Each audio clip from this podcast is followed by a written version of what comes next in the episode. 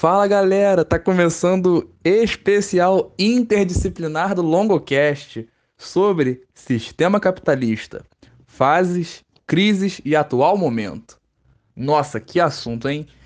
Bom, gente, esse podcast vai se centrar basicamente em alguns pontos principais, fazendo toda uma análise histórica do modelo econômico no qual nós estamos inseridos, passando pelas suas fases, passando pelas suas principais crises que vão nos possibilitar entender o atual momento que nós estamos vivendo dentro desse capitalismo. É, então, a partir disso, eu vou trazer vários assuntos, vários conceitos, vários momentos históricos, fazer conexão, é claro, com outras áreas do conhecimento, alguns momentos referências à biologia, por exemplo, mas principalmente trazendo as questões da história, da geografia e da própria economia em muitos momentos. Espero que vocês gostem, espero que seja válido, construtivo. Tenho certeza de que vai ajudar muito no Enem. Serve como repertório, sem sombra de dúvidas. E os conteúdos aqui abordados caem com muita frequência.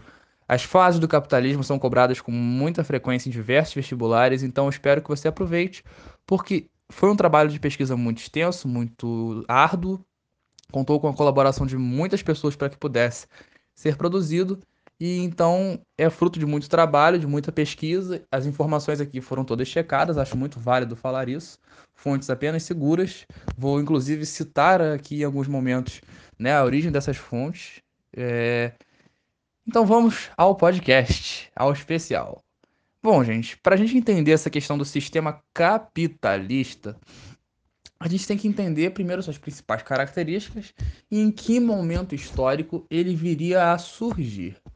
Quando a gente fala de Idade Média, a gente logo lembra do feudalismo. Tá longo, mas por que você está falando de Idade Média? Porque para a gente entender o capitalismo, é fundamental a gente fazer essa passagem entre a Idade Média, com o sistema, o modo de produção feudal, o feudalismo, para o surgimento do capitalismo. Nesse momento histórico que nós estamos observando, há muito claramente toda essa questão da reabertura comercial, o fortalecimento dos reis e da burguesia mercantil e consequente diminuição do poder dos senhores feudais e consequentemente dos feudos. A gente vai perceber a volta da urbanização, o renascimento comercial e econômico são características fundamentais, mas todos esses só vão nos ajudar a entender o surgimento do chamado capitalismo mercantil. O capitalismo mercantil vai ser a primeira fase do capitalismo nós vamos observar dentro da história né, que nós encontramos da humanidade, dentro desse capitalismo. Para a gente entender o capitalismo enquanto um sistema econômico mais do que apenas essa fase mercantil, é fundamental ressaltar três características, sendo que duas são as mais chave, mais essenciais dessas. Capital e lismo, né? No caso, quando a gente fala de feudalismo, a gente está falando de um sistema econômico que se centra no feudo. Capitalismo é um sistema econômico que se centra no capital, no dinheiro, na economia, na questão do lucro. E lucro é a palavra de ordem do capitalismo.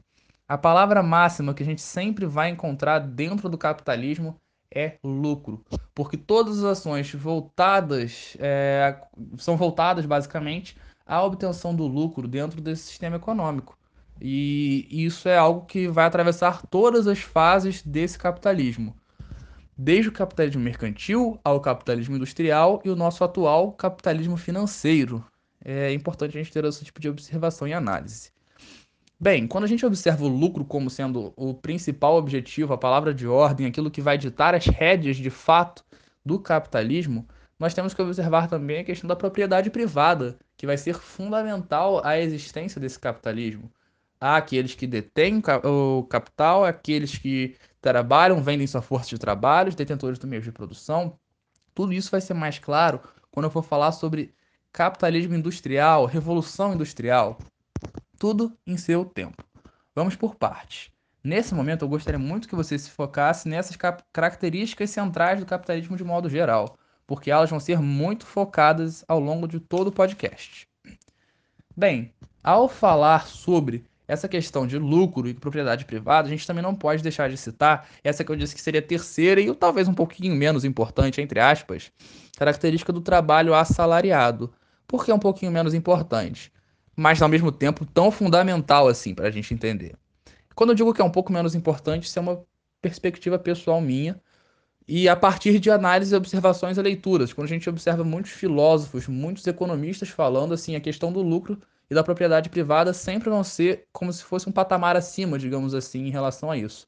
Mas o trabalho assalariado é fundamental para a existência do capitalismo, afinal, sem mercado consumidor não há capitalismo. Afinal, é uma característica necessária que assim, para que haja essa compra, venda e todas essas características que vão estar promovendo o lucro, né? O lucro que é essa diferença basicamente entre a questão, né, do que se vende, o preço que foi gasto para a produção e o preço pelo qual se vende.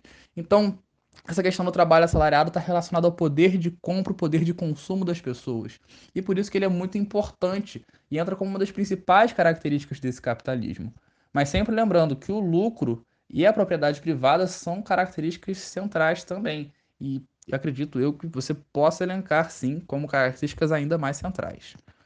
O fato é que, retomando essa questão do capitalismo mercantil, fazendo essa linha histórica, aliás, só um breve comentário, esse podcast vai ser basicamente como um fio. Você vai poder acompanhar vários momentos históricos da humanidade. Eu espero que isso seja muito legal, que você consiga acompanhar tudo porque vai estar bem completo. Enfim. Esse capitalismo mercantil, que surgiu após essa questão do feudalismo ter se enfraquecido, após o fim da Idade Média, vai ser muito interessante de ser observado sobre diversas perspectivas. O fato é que nessa fase do capitalismo, o enriquecimento estava muito intrínseco à questão do controle estatal. Como assim? você vai observar que para a, o declínio da Idade Média, alianças do rei com a burguesia, a burguesia mercantil. Então, nesse momento, você vai observar o quê? Os reis muito relacionados aos processos econômicos. Nessa fase, é muito bom lembrar também que estava acontecendo o fortalecimento do absolutismo monárquico, lembra daquelas teorias absolutistas? O próprio Maquiavel, que foi muito importante nesse processo todo, né? A questão de que ele diz no Príncipe, né? sobre a necessidade de um poder que seja capaz de controlar as massas e garantir a ordem, né? E disso deduz-se a questão de que os fins justificam os meios, segundo o pensamento de Maquiavel, né? Tão, tão influente que do seu nome surge o termo maquiavélico para algo perverso, cruel, para tamanha importância desse indivíduo na história aí da filosofia, da sociologia e dos estudos das humanas, né? Assim, aliás, só mais um comentário, por ser um podcast interdisciplinar, eu vou me permitir fazer essas, essas idas e vindas entre outras ciências sem muito aviso prévio.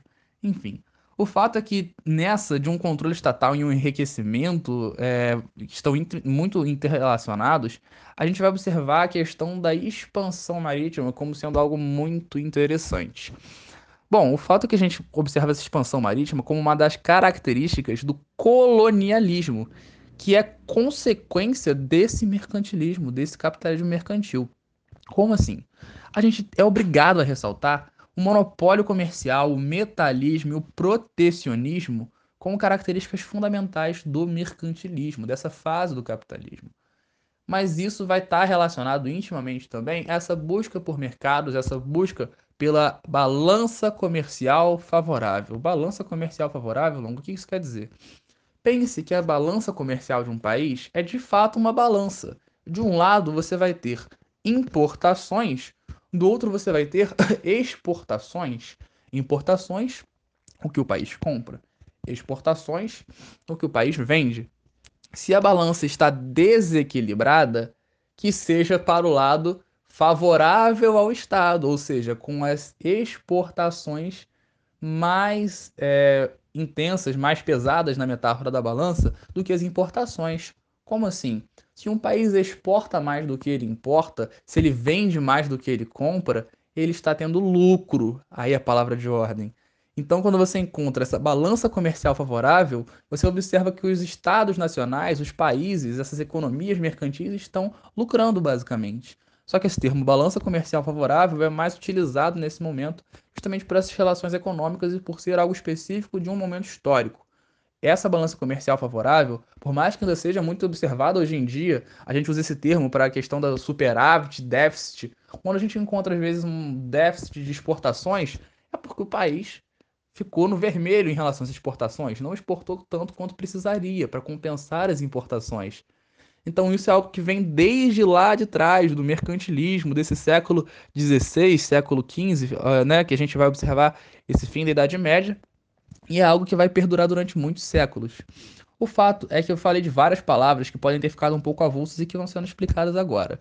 Né? Quando a gente fala de monopólio comercial, metalismo e protecionismo, são características desse capitalismo mercantil, que, como eu falei, vai ter como reflexo o colonialismo, a busca por colônias.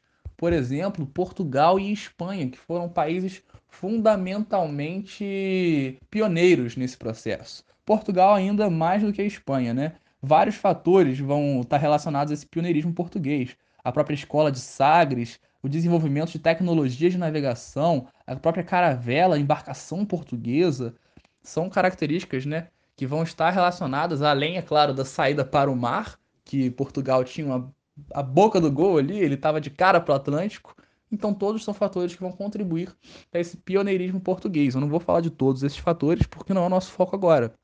Mas é importante a gente ressaltar essa situação como esse objetivo de quê? De conseguir uma balança comercial favorável, de conseguir lucro, de conseguir enriquecimento estatal, principalmente, aliado a essa questão burguesa. Bem, nesses processos todos a gente já sabe, já conhece a história, né, que Portugal conseguiu vários entrepostos comerciais na costa da África, chegou às terras brasileiras, chegou às Índias, conseguiu o seu tão sonhado caminho para as especiarias, e nessa a gente vai observar os processos colonialistas. Esse colonialismo é muito importante e eu vou retomá-lo mais lá na frente, porque ele é algo fundamental para a compreensão desse mercantilismo.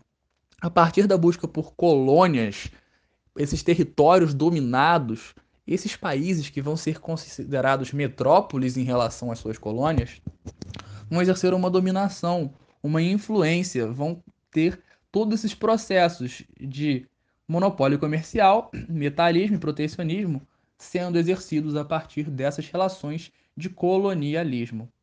Como assim? Você sabe muito bem que o Brasil não era autorizado a comercializar produtos com outros países em seu período colonial. Ou seja, monopólio. A metrópole monopolizava o comércio com a colônia. O metalismo, a busca por metais preciosos. A Espanha ficou muito contente quando chegou aqui na América, na América do Sul, na América Central, e percebeu tantos metais nas terras de Incas, Astecas e Maias, por exemplo. Essas sociedades eram muito ricas e muito desenvolvidas no sentido de metais, de desenvolvimento de civilizações muito amplas e muito complexas. Então, você vai observar os espanhóis o? Fazendo a festa aqui um pouco mais ao oeste.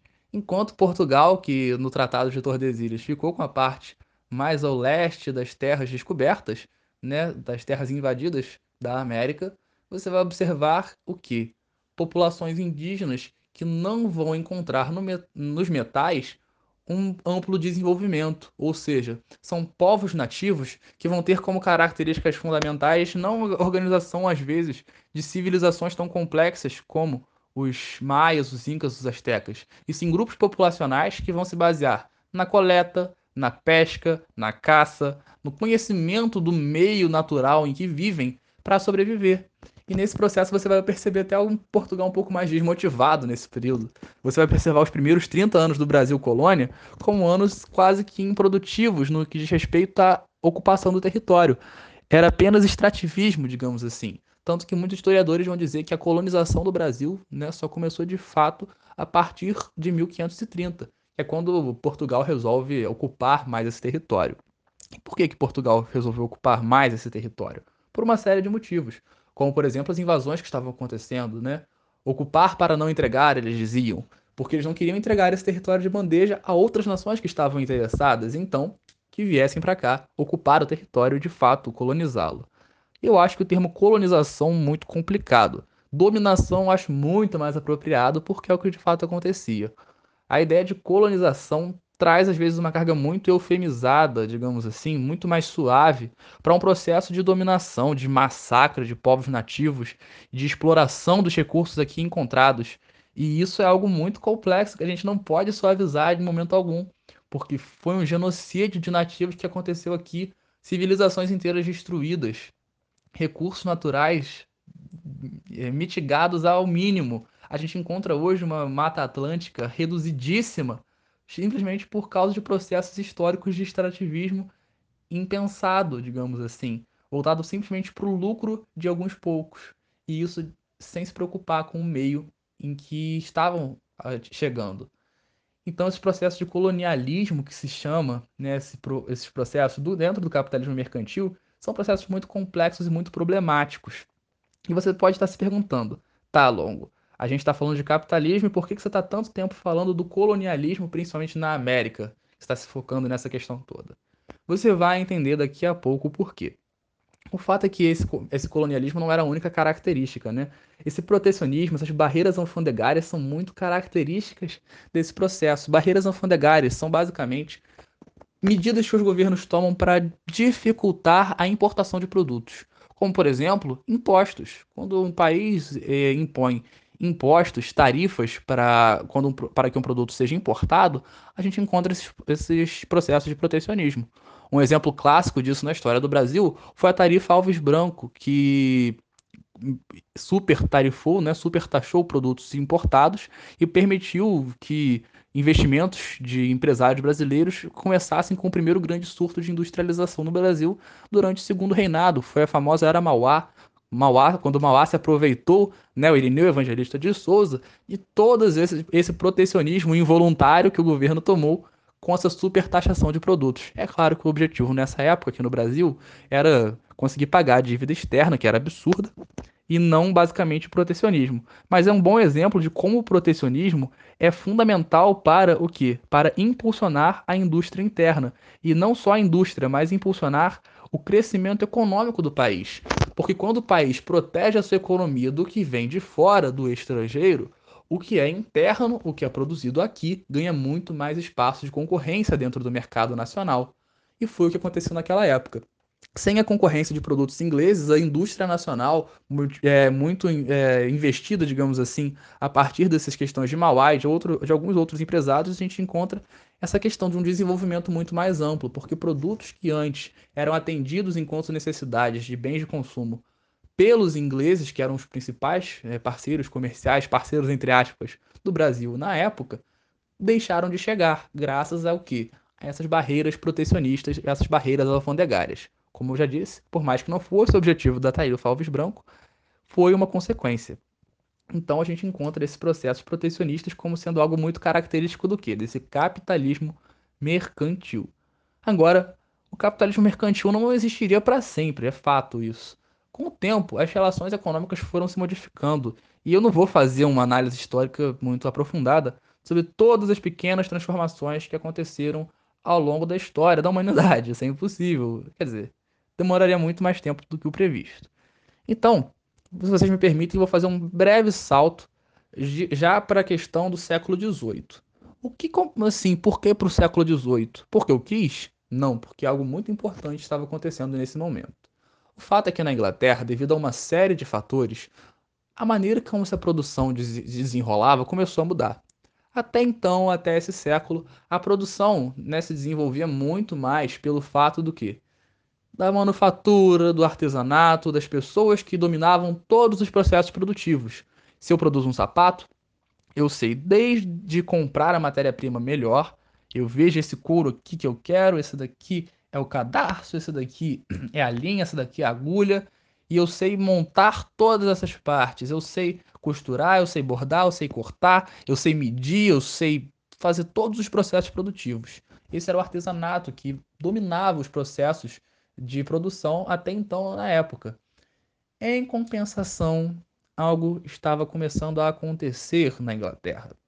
Devido a uma série de fatores, como eu já falei, como por exemplo a questão das enclosures, que foram os cercamentos dos campos, são dos, é, dos mais clássicos né, que eu vou trazendo aqui agora, como uma das causas para essa que eu vou falar da Revolução Industrial, você vai observar o que? Esses campos sendo cercados, a população camponesa sendo jogada para a cidade e um grande grupo de desempregados demandando emprego. Você vai observar avanços tecnológicos cada vez maiores e como esses cercamentos dos campos foi principalmente para beneficiar a produção de ovelhas, né, a pecuária, digamos assim, no campo das ovelhas, a gente vai observar o quê?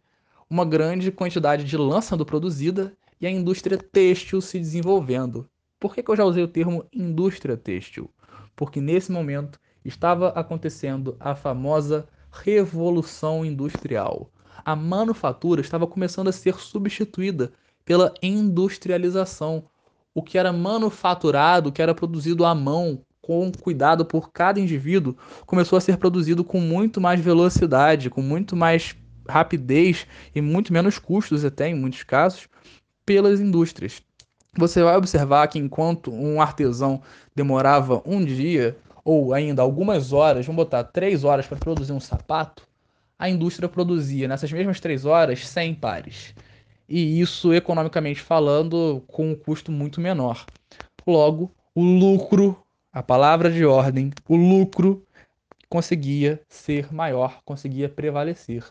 Então você vai observar, a partir dessa questão, dessa busca é, aumentada em relação à obtenção de lucros, como eu falei, a palavra de ordem do capitalismo, você vai perceber esse desenvolvimento de técnicas, de novas tecnologias, de novos processos produtivos que vão propiciar a questão do surgimento das famosas indústrias. Nesse primeiro momento, a indústria têxtil se desenvolveu muito fortemente na Inglaterra, mas não foi a única. E algo muito importante de a gente falar é que nesse primeiro momento da Revolução Industrial, ela se, ela se ateve mais ao território inglês. A partir da Segunda Revolução Industrial, que nós vamos observar um processo se distribuindo entre outros países de maneira um pouco mais ampla, digamos assim. Agora, algo interessante dessa Revolução Industrial é a quantidade de mudanças históricas que ela promoveu na sociedade. Eu sou simplesmente fascinado pelo estudo da Revolução Industrial não porque foi algo bom, porque foi algo de fato muito complicado para a humanidade como um todo, principalmente para a população inglesa. Né? Quando digo para a humanidade, pelas consequências que gerou depois, pelo modelo de produção e pelo modelo de vida de sociedade que se formou a partir dali. É, eu sempre cito em redação a Revolução Industrial, minhas professoras que corrigem esse texto já devem estar de, com a paciência por conta, porque a Revolução Industrial é algo que de fato pode ser citado em praticamente qualquer tema. Indo agora um pouquinho para a redação, aproveitando a questão da interdisciplinariedade, eu gostaria de falar até dessa questão da redação, dos múltiplos usos que a gente pode aproveitar da Revolução Industrial. Porque a Revolução Industrial mudou drasticamente a organização da sociedade. Problemas sociais. O que, que você imagina que a Revolução Industrial pôde trazer?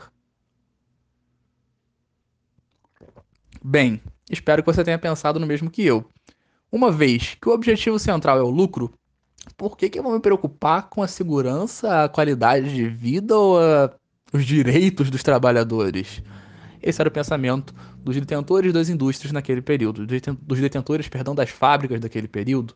Você vai observar um pensamento que não se preocupava com, de fato, a qualidade de vida, perdão, dos, dos empregados, dos trabalhadores. Então, eram espaços muito reduzidos, muitas mutilações eram comuns, o trabalho de crianças era muito incentivado pelo custo menor, mulheres também recebiam menos naquele período. É, não só naquele período, a gente percebe essa desigualdade histórica permanecendo durante um longo período de tempo, até os dias atuais, infelizmente, a gente percebe esses processos. Mas a gente observa também, além dessas questões de gênero e de trabalho infantil, a gente encontra a, a, insalubridade dos espaços, espaços muito pequenos, trabalhos repetitivos. Eu já vou entrar nessa questão dos trabalhos repetitivos. Mas a gente encontra uma série de problemas sociais, como é o caso do alcoolismo, que aumentou drasticamente nesse momento histórico. Sabia dessa? Afinal, o desemprego em massa era característico e era muito interessante para os detentores das fábricas. Afinal, se há muitos desempregados, eu vou ter o que Marx chama de exército de reserva, exército de mão de obra de reserva. Ou seja, se eu tenho muitos trabalhadores desempregados e tenho um grupo de trabalhadores empregados, eu posso deitar e rolar com esses que estão empregados, simplesmente porque se eles vierem encher a minha paciência, eu mando embora e contrato outro por um preço ainda menor. Parece promoção do Polishop, mas era só a realidade da Inglaterra naquele momento, e uma realidade que esteve presente em outros países. Agora você entende por que eu falo que é um momento histórico que eu acho interessante a gente analisar, mas eu acho muito absurdo pelo contexto, pelo contexto social que se desenvolvia. a insalubridade, a proliferação de doenças naquelas regiões era muito, algo muito característico, afinal, os trabalhadores moravam nos subúrbios, ao redor das fábricas principalmente. Era a partir das fábricas que se desenvolviam fortemente os centros urbanos, os núcleos urbanos.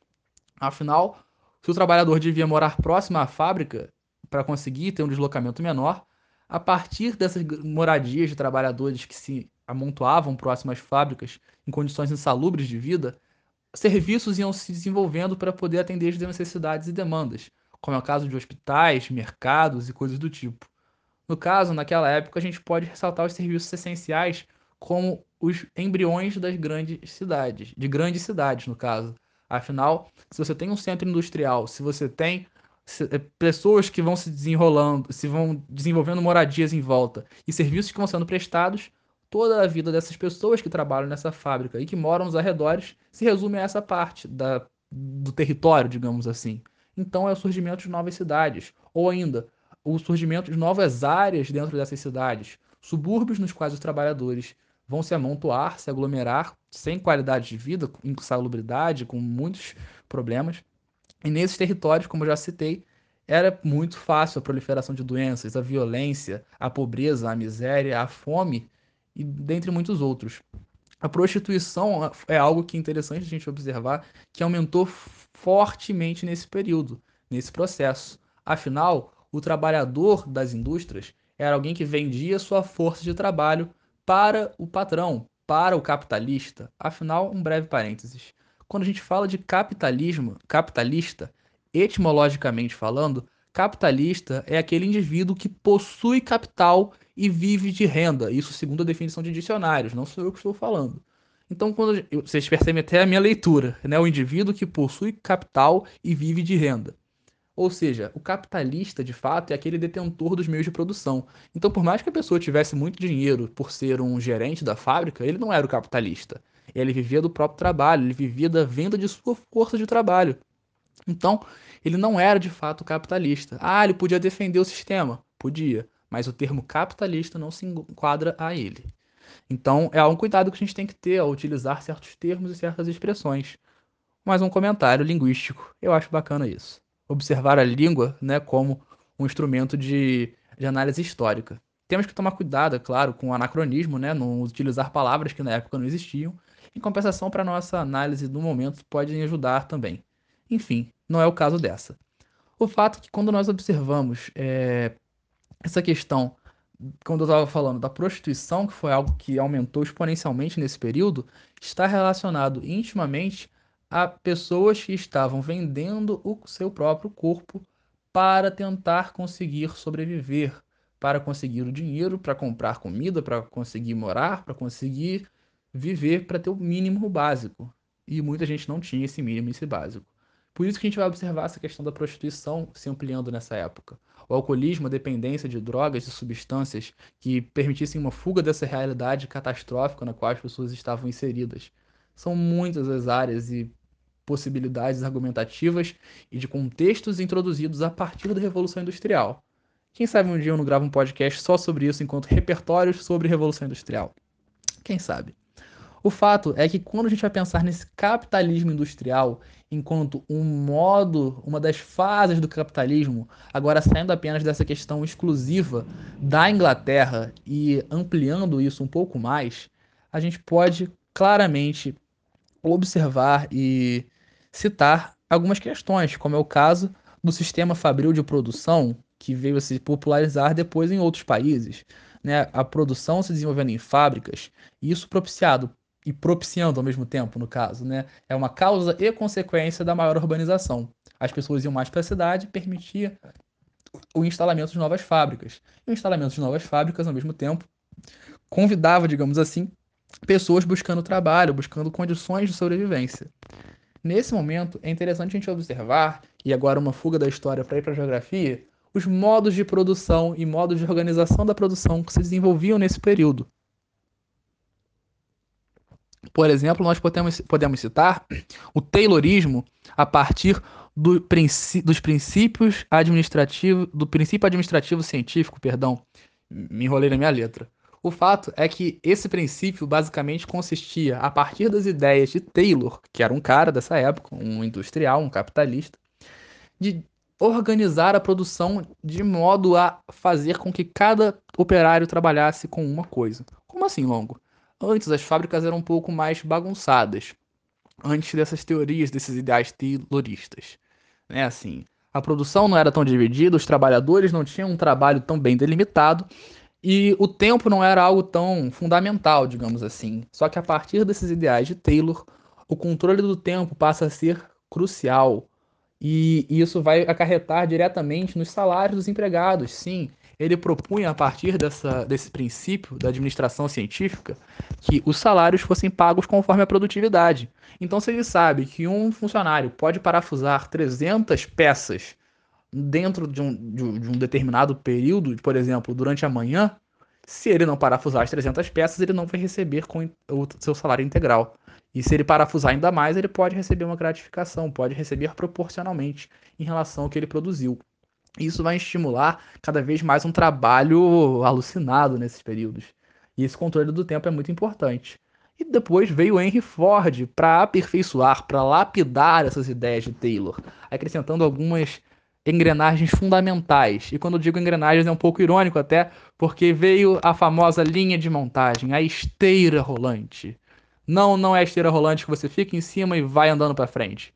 É a esteira na qual os produtos estavam rolando para a produção e para o trabalho dos funcionários fabris. Nessa de criar esse processo de esteira rolante, nessa de, de fazer a linha de montagem, o Ford teve uma sacada sensacional. Porque ele estava regulando cada vez melhor o como os trabalhadores iriam agir. E para esse modelo de produção, o trabalhador nada mais era do que uma peça da máquina. O trabalhador não precisava fazer as coisas, não precisava pensar. Ele tinha que executar a função que ele devia. Isso até que uma máquina pudesse fazer isso, porque a máquina era bem mais barata. É claro que eles não queriam, de fato, que não houvesse pessoas trabalhando, afinal é necessário pessoas com salário, era necessário pessoas tra trabalhadores assalariados que tivessem poder de compra e pudessem comprar, pudessem consumir os produtos por eles produzidos. Então, nós percebemos mais uma vez essa questão do trabalho assalariado, que eu citei lá no começo, como algo recorrente e importante no capitalismo. Mas é claro que o, que o trabalho assalariado vai permitir o quê? Poder de compra, poder de consumo e de aquisição de propriedade privada. E garantia, é claro, da, do, da propriedade que esses capitalistas detinham, que eram as próprias fábricas e as próprias indústrias. O fato é que, com essa manutenção dessa engrenagem de trabalhadores que executam funções, compram os nossos produtos e produzem mais e vendem nossos produtos e compram nossos produtos e produzem mais, estava formado esse modelo industrial, essa fase do capitalismo industrial. E tinha como base, a gente não, não pode esquecer disso, o liberalismo econômico, que posteriormente vai ser muito relembrado pela famosa Margaret Thatcher, que eu vou falar mais para frente, mas que foi basicamente pensado, idealizado e moldado pelo economista escocês Adam Smith. Adam Smith, no seu famoso livro A Riqueza das Nações, vai trazer uma série de reflexões e pensamentos em relação à própria divisão do trabalho, a questão da economia como devia se organizar de fato. Ele defendia que a economia não devia sofrer influência estatal, diferentemente do que acontecia no mercantilismo. Lembrando que até o surgimento da, do industrialismo, dessa fase né, industrial do capitalismo, o mercantilismo ainda era, de fato, o predominante. E não é porque, atenção a isso, o industrialismo, a fase industrial do capitalismo surgiu, que imediatamente o capitalismo mercantil deixou de existir. Tudo na história acontece através de processos. É só a gente olhar com cuidado. Bom, em relação a esses ideais propostos por Adam Smith, estava também a livre concorrência. Ele acreditava que a lei da oferta e procura, lei natural, perdão, da oferta e procura iria permitir que os preços se mantivessem é, de maneira estável, não estável, mas digamos equilibrada, sendo controlada constantemente por algo muito interessante que é a chamada mão invisível do mercado. Mão invisível? O que, que é isso, Longo? Mão invisível? A mão invisível do mercado não é um camaleão que tem uma mão em vez de uma pata, uma mutação. Não, a mão invisível do mercado É simplesmente como se o mercado controlasse a economia de modo que a economia fosse como, quase como um ventríloco do mercado. O mercado iria se autogerir, se autossustentar, se autogarantir. E esses processos do mercado seriam geridos por ele mesmo. É algo muito complexo da gente entender. Eu não sou economista, estou longe de estar formado na área, então esse não vai ser nem o meu objetivo aqui, trazer esses aprofundamentos econômicos, mas eu acho interessante a gente observar a maneira como isso vai se desenvolver e como isso vai ter impactos na sociedade à época. Afinal, o liberalismo econômico vai ser uma das principais bases do desenvolvimento desse capitalismo industrial. Bem, a partir disso a gente vai poder observar também, né, dessa base, várias outras características dessa fase do capitalismo, como a questão do investimento e da ampliação dos setores de transportes, sempre visando a melhorar os transportes da produção para poder facilitar o que? Alcance de novos mercados consumidores e sempre o lucro. Aumento da produtividade, afinal, se há mais tecnologia, a produção é cada vez maior. Se eu produzo mais, eu vendo mais, eu lucro mais. A classe operária só aumentava nesse, nesse período. E com isso, a concentração de capital também. As relações entre países se desenvolviam e se tornavam mais intensas a cada dia. Com esses processos, a gente vai observar o aumento da malha operária, o aumento das desigualdades, o aumento da concentração de renda e cada vez mais problemas em relação a isso. O fato é que uma série de fatores vão gerar a chamada primeira crise capitalista. Mas antes de ir a ela, eu gostaria de citar algo muito importante que se desenvolveu nesse período, nesse processo, que foi é, a questão, no caso do. É, não foi um processo, na verdade, perdão. Os ideais de uma pessoa que foi muito importante nesse processo. E foi ninguém mais, ninguém menos do que Karl Marx. Não, não para de ouvir esse podcast. Você ainda vai ter muita informação interessante. Bom, Karl Marx, eu não preciso nem falar nada, foi um filósofo, economista, historiador, pensador e uma das figuras realmente mais influentes, de fato, da história da humanidade. Não estou exaltando a figura dele, mas assim, é verdade que o cara tinha um currículo muito amplo uma formação em diversas áreas e ele tem um trabalho acadêmico muito completo em diversos campos. Ele ficou mais famoso, mais conhecido pelos seus livros como O Capital ou ainda O Manifesto Comunista, em parceria com o Frederick Engels, seu companheiro. Mas o fato é que esses não foram os únicos trabalhos da vida dele, só para quebrar um tabu. Né, assim, ele também desenvolveu o estudo dos modos de produção né, a partir do materialismo histórico dialético, né, dialética lembra aquele negócio do Hegel. Não, Marx não era amigo do Hegel, muito pelo contrário, Marx vai criticar fortemente o Hegel, mas a partir do método dialético e a partir desse materialismo histórico, Marx vai começar a desenvolver uma série de observações sobre sociedades, esses modos de produção sobre os quais o homem e a humanidade se desenvolveu. Esses modos de produção vão ser sinteticamente falando a maneira como o homem se organiza e altera o meio à sua volta, em benefício próprio ou de terceiros, ou ainda às vezes para não benefício de alguém, para atrapalhar, enfim. O fato é que esses modos de produção vão ser descritos por Marx e são vários, né? A gente pode observar o modo de produção asiático, que está relacionado à antiguidade oriental, ouço podcast, que já está disponível no Spotify, em outras plataformas. O modo de produção escravista, que está relacionado à antiguidade ocidental e posteriores o modo de produção feudal, muito interessante a gente observar na época do feudalismo, e o modo de produção capitalista também, né? Esqueci de comentar o primeiro de todos, é porque eu não tinha notado essa parte. O comunismo primitivo, né, que Marx vai citar antes do desenvolvimento das sociedades da antiguidade ocidental e oriental, o comunismo primitivo como primeiro os modos de produção, a maneira como a sociedade se organizava antes dela supostamente se organizar. É algo muito complexo, muito interessante de se estudar e se analisar, e não deve ser observado de maneira simplista. É muito importante ter um aprofundamento para que a gente possa entender e até mesmo criticar. Afinal, se a gente não conhece o que a gente critica, a gente critica sem fundamento. E eu acho muito importante ter essa busca pelo conhecimento em todas as áreas, também por isso. O fato é que quando a gente pensa nessa questão do capitalismo industrial e a, e a figura de Karl Marx e de todos os seus tabus que o cercam e seus ideais de fato, nós encontramos alguns conceitos muito interessantes. A partir dessa questão que eu estava falando da classe operária cada vez maior, da concentração de renda e capital, do desemprego crescente, desse exército de mão de obra de reserva, Marx vai formular algumas das suas principais teorias. As questões como, por exemplo, a luta de classes, né? ele vai ter a famosa frase de que de toda a história da humanidade é a história da luta de classes. E isso é muito forte, muito impactante à medida que diz que há constantemente uma luta entre a classe dominante e a classe dominada. No caso da sociedade industrial, a burguesia e o proletariado, a burguesia detentora dos meios de produção, ou seja, os capitalistas, lembra da etimologia da palavra, e o proletariado, aqueles que não detinham os meios de produção e por isso eram obrigados a vender a sua força de trabalho. Então você vai observar essa questão da luta de classes como um motor da sociedade. E além disso, outro conceito muito importante que eu acho necessário ressaltar é a mais-valia, a diferença entre o lucro obtido e o salário pago ao empregado. De maneira geral, é isso. É algo muito mais aprofundado, assim como as questões econômicas e teorias de Adam Smith, mas que eu não vou aprofundar aqui por um critério também pessoal. Eu acho que há outros fatos mais importantes quando nós vamos debater o sistema capitalista do que esses.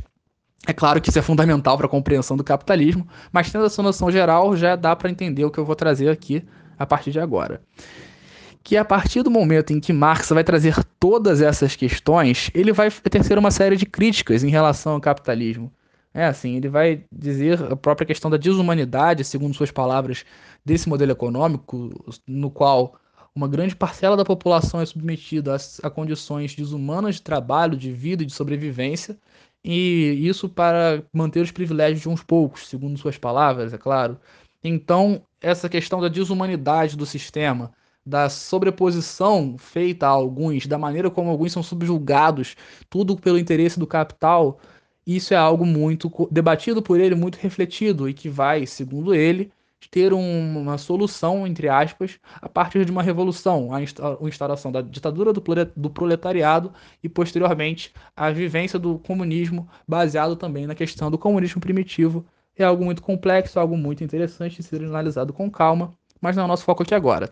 É, nosso podcast não é sobre as doutrinas de Marx, e sim sobre o sistema capitalista. Então, voltando a, essas, a, esse, a essa linha histórica que eu estava tecendo sobre o capitalismo industrial, eu fiz toda essa análise, essa fala sobre Karl Marx para exemplificar também algo muito comum naquela época que estava surgindo, que eram as famosas doutrinas sociais, vários movimentos que se opunham ao capitalismo por uma série de fatores, como a questão, por exemplo, das desigualdades, a ausência de direitos trabalhistas na época era algo fortíssimo. Os trabalhadores não tinham direitos, como eu já falei, e essas questões do capitalismo são muito complexas de serem analisadas pela exploração da mão de obra, de fato. Essa exploração da mão de obra não vai estar presente só nesse momento. Ao longo de toda a história posterior da sociedade capitalista, a gente observa a mão de obra sendo explorada a partir do objetivo maior do lucro. A gente observa hoje em dia nas transnacionais qual o objetivo delas? Ter uma sede num país considerado desenvolvido e outras é, bases, né? ter outras filiais em países que vão oferecer melhores condições, paraísos fiscais ou ainda países com uma mão de obra mais barata. Só que peraí, já parou para pensar o que faz a mão de obra de um país ser barata? Simplesmente o quanto se paga essa mão de obra. Isso está relacionado a questão como, questões como desemprego, qualidade de vida, perdão, desemprego ou ainda muitos outros fatores, como a própria moeda do país. São muitos fatores, fatores muito complexos que estão relacionados a esse processo, mas que devem ser lembrados e analisados. Afinal, quando nós procuramos entender a atual sociedade, e esse vai ser o último momento do podcast, sobre a atual situação que nós nos encontramos enquanto sociedade, é muito importante observar essa questão da exploração do trabalho, da busca pelo lucro em relação às demais sociedades, em relação aos países. É o que vai dar origem ao imperialismo, que eu já já vou falar. Mas o fato é que dentro dessas doutrinas sociais é muito interessante a gente observar o que ia surgindo nesse processo. Afinal, vários movimentos surgiram de oposição à questão do, do próprio exploração, né? Como era o caso do ludismo, na famosa quebra de máquinas, o quebra tudo. Ned Ludd e seus companheiros revoltados com a exploração dos trabalhadores e principalmente com a substituição do trabalho dos indivíduos por máquinas, iam e quebravam as máquinas. Só que isso não resolveu o problema. Mas é um exemplo claro da insatisfação que permeava o pensamento da população nessa época. Nós vamos observar também a questão da, do cartismo, o movimento de enviar cartas ao parlamento presente na, Gré na Grécia, na Inglaterra nessa época, e dentre outros. Mas a gente tem, tem que observar as doutrinas sociais que surgiram nesse período como algo muito importante para o próprio desenvolvimento da história da humanidade posterior, como é o caso da, do socialismo utópico e científico. Né? O tópico, lembra? Defendido por pessoas como o caso do Charles Fourier, que eu acho muito interessante observar, aliás, que acreditava no socialismo que era considerado utópico, esse nome utópico dá a ideia de algo surreal, justamente pela questão da dificuldade de implementação, que dependeria também da boa vontade, do bom senso e da, e da bondade, digamos assim, das pessoas que detinham os meios de produção, os detentores, os capitalistas, deles não mais explorarem, digamos assim, a mão de obra e serem justos no pagamento de salários, dentre muitos outros. O caso do Fourier que eu citei é um exemplo de uma pessoa que detinha os meios de produção e acreditava nesse socialismo utópico. Ele chegou a adotar esse meio nas suas fábricas, mas infelizmente não foi muito copiado. Por isso, utópico, né? Assim, a questão de ser algo muito distante, infelizmente, da realidade. Bom, além do socialismo utópico, socialismo científico, o anarquismo, algo muito complexo de ser analisado, geralmente associa o anarquismo à baderna e é bem mais complexo do que isso. O fato é que, assim, vocês podem estar achando, ué, mas o que, que o Longo está defendendo nesse podcast? Ele começou falando de capitalismo, de repente foi lá para o marxismo, aí voltou para o socialismo, foi para o anarquismo agora, que bagunça é essa? Então, gente, só para deixar claro que nesse podcast minha função não é defender nenhum desses modos de produção, e sim apresentar alguns pontos principais dentre eles, com o foco central, é claro, no sistema capitalista, que é o nosso foco de estudo nesse momento. O meu objetivo é ajudar essa análise histórica e contemporânea ao mesmo tempo do sistema no qual nós estamos inseridos, principalmente por dois motivos passar no vestibular, afinal, isso é muito cobrado, todos os assuntos que eu estou falando aqui podem ser abordados, e mais do que isso, você pode usar na sua redação. E além disso, é claro que é fundamental para a gente entender o mundo no qual a gente vive. Olhar para a história, olhar para o passado, não é só para a gente pensar, nossa, foi horrível isso, nossa, isso foi muito bom. É para que a gente não cometa os mesmos erros. É, Marx tem aquela frase clássica dele, né? A história se repete primeiro como farsa, de... primeiro como tragédia, depois como farsa. Primeiro como farsa, depois como tragédia. Enfim, não importa a ordem, tanto assim. O fato, pro que eu quero dizer. O fato é que assim, a gente tem que tomar cuidado e ter análise, observações em relação à nossa história, para que a gente não permita que momentos tão absurdos e tão sombrios do nosso passado se repitam. E para que a gente não cometa esses mesmos erros, é fundamental a gente olhar para trás para saber o que fazer daqui para frente. Saindo um pouco do momento filosófico, voltando agora para a questão dessas doutrinas sociais, o anarquismo vai pregar principalmente a questão da ausência de Estado, né, a ausência também dos poderes estatais, como a questão da polícia, né, a questão da igreja, da religião, é algo muito complexo da gente observar. E, além desse, o sindicalismo, né, fortalecimento dos sindicatos, a gente vai observar no Brasil, agora fazendo recorte mais para o nosso país, algo interessantíssimo como é a questão do próprio anarcossindicalismo. Afinal, no segundo reinado, quando Dom Pedro II estava no poder, você deve se lembrar, se você ouviu meu podcast sobre o segundo reinado, que a imigração foi algo muito presente para atender a mão de obra necessária nas crescentes indústrias, principalmente dentro de São Paulo, e nos, nos, nas, nos cafezais do Oeste Paulista. Bem, é, a gente vai observar dois grupos de imigrantes, principalmente do norte e do sul da Itália, vindo para o Brasil nesse período, e o anarquismo era muito forte, muito presente nessa é, sociedade italiana. Afinal, era uma doutrina social que tinha muitas bases teóricas e filosóficas de lá. Então, o fato é que a gente vai observar aqui no Brasil uma força grande é, em relação ao anarcossindicalismo, a luta por direitos sociais, não só nesse período, mas também na República Oligárquica, na República Velha, que veio posterior ao Segundo Reinado. Isso eu ainda não falei nos podcasts, mas um dia, dentro de não muito tempo, vai ser falado. O fato é que a gente tem que observar essa questão dessas doutrinas sociais como não apenas reações ao capitalismo, porque muitas vezes a gente pode pensar, ah, então o pessoal estava olhando para o capitalismo, vendo a desigualdade, vendo a miséria, vendo a pobreza e falou: tá ruim isso daí, vou fazer de outro jeito. Bom, também tem esse viés. Mas a gente não pode se restringir a isso. Essas doutrinas sociais são frutos de observações, análises e, e críticas pessoais dos seus desenvolvedores a partir de estudos, observações que eles faziam da sociedade e de maneiras como ela poderia supostamente se desenvolver de uma maneira melhor, talvez, mais justa, enfim. O fato é que essas doutrinas sociais são muitas que se desenvolveram nesse período e vão se opor também a, a algo que foi consequência nesse período também, que eu vou falar agora, que é o chamado imperialismo ou neocolonialismo. E agora, meu parceiro, você vai entender, minha parceira, o porquê de eu ter falado tanto do colonialismo lá atrás. Para a gente entender o neocolonialismo, esse imperialismo, é fundamental a gente entender o que foi esse colonialismo lá do passado. Bem, o fato é que o colonialismo não vai surgir, nesse neocolonialismo, perdão, não vai surgir de uma hora para outra.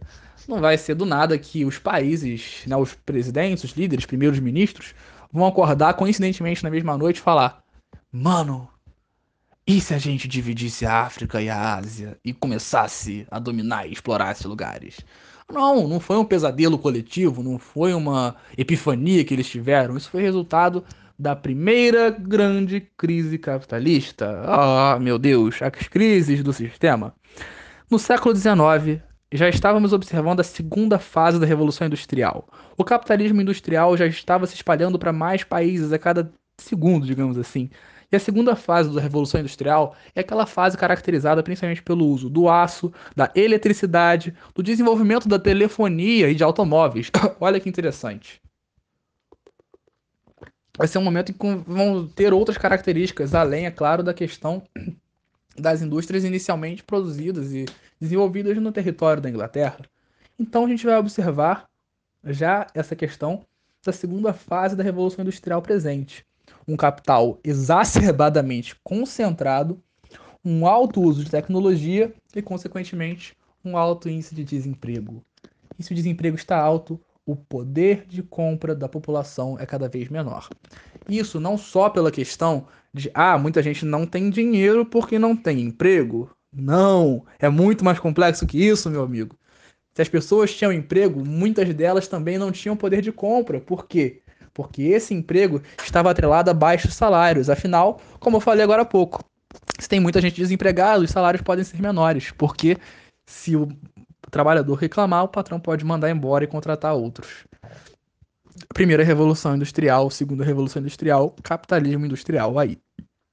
O fato é que entre os anos de 1873 e 96, a gente vai observar muito fortemente essa questão da crise do primeira crise do capitalismo, nessa né? primeira crise capitalista, que está relacionada além desses fatores à questão da superprodução, que era uma característica desse modelo fordista que eu acabei pulando um pouquinho em relação a isso. Mas o fato é que uma característica exemplar desse modo de produção, de organização da produção fordista, era a produção em grandes estoques, em grande escala. E isso não pode ser negligenciado em momento algum. Então, quando nós observamos esse modo de produção, perdão, essa organização da produção a partir desse Fordismo, nós observamos a produção de grandes estoques, em grande quantidade, em grandes linhas de montagem, tudo é grandioso, tudo é produzido com grandes escalas e grandes estoques, e essa superprodução vai ser um dos fatores que vão levar a essa crise. Além disso, a ausência do poder de compra por parte dos trabalhadores vai corroborar para essa crise existir. Além, é claro, do protecionismo. Olha essa palavra, o protecionismo, que vai reduzir o mercado externo para muitos países. Se eu sou a França, por exemplo, eu estou começando a me desenvolver em relação à minha indústria, por que, que eu vou deixar meu mercado aberto para a Inglaterra, que já está com a indústria consolidada? Conseguir vender para dentro do meu país não faz sentido. Se o meu país, no caso a França, quer se desenvolver economicamente, eu tenho que ter em mente toda essa questão do mercado interno bem protegido, para que ele possa se desenvolver sem a interferência, sem os prejuízos que seriam causados pelo mercado inglês que estaria querendo vender para mim. Todo mundo quer exportar, mas ninguém quer importar. Olha só o problema armado. Eis aí: mercados protecionistas, superprodução e trabalhadores sem poder de compra. Isso vai gerar basicamente essa questão da crise. No caso da França, que foi o exemplo que eu dei, a gente não pode esquecer que nesse momento, né, a França já havia passado por todo aquele processo de Revolução Francesa, a queda do, da monarquia, do absolutismo na França, baseada, é claro, nos ideais iluministas, a ascensão de Napoleão ao poder, o imperialismo francês, que já foi dominar vários territórios e com essa dominação de vários territórios pela, por parte da França, a gente observa vários movimentos contra essa dominação francesa. Foi até graças a Napoleão que a família real, com medo de gramado do Napoleão, fugiu para o Brasil. E isso veio desencadear vários processos que culminaram posteriormente na declaração de independência do Brasil, não necessariamente na independência de fato. Pelo menos no papel, o Brasil deixou de ser dependente em relação à França, deixou de ser uma colônia no papel. E Bom, já tinha acontecido todas essas tretas com Napoleão, com a Revolução Francesa, e a França já estava um pouco mais consolidada enquanto uma economia, enquanto um país. O fato é que vários países que, tiveram, que tinham passado por essa dominação francesa tinham desenvolvido cada vez mais fortemente um nacionalismo. Essa época, esse período histórico que nós estamos observando, foi um período muito interessante para a unificação de muitos estados nacionais. A unificação de estados nacionais, aliás, é algo que vai ser importantíssimo para a história de modo geral. Lá no capitalismo mercantil, Portugal teve um processo de unificação muito rápido. Portugal, ó, rapidíssimo se unificou. E isso permitiu o seu pioneirismo também em relação às grandes navegações. Aliás, é que indica que as grandes navegações foram o primeiro passo para o mundo globalizado. Mais tarde isso vai entrar em pauta. O fato é que nesse momento nós vamos observar é, países com nacionalismo muito forte, com essa busca de mercados externos e busca de matéria-prima que era necessária. Então, nessa de buscar mercados e com uma concentração muito alta de renda, nós vamos observar os processos imperialistas, o chamado neocolonialismo, que vai se voltar para a Ásia e para a África. Na Conferência de Berlim de 1884 e 85, as terras da África foram partilhadas. Simplesmente pegaram um mapa da África começaram a traçar um monte de retas e curvas e traços e retas e mais retas, partilhando as terras da África entre os países. Você pode pensar, longo, isso é absurdo.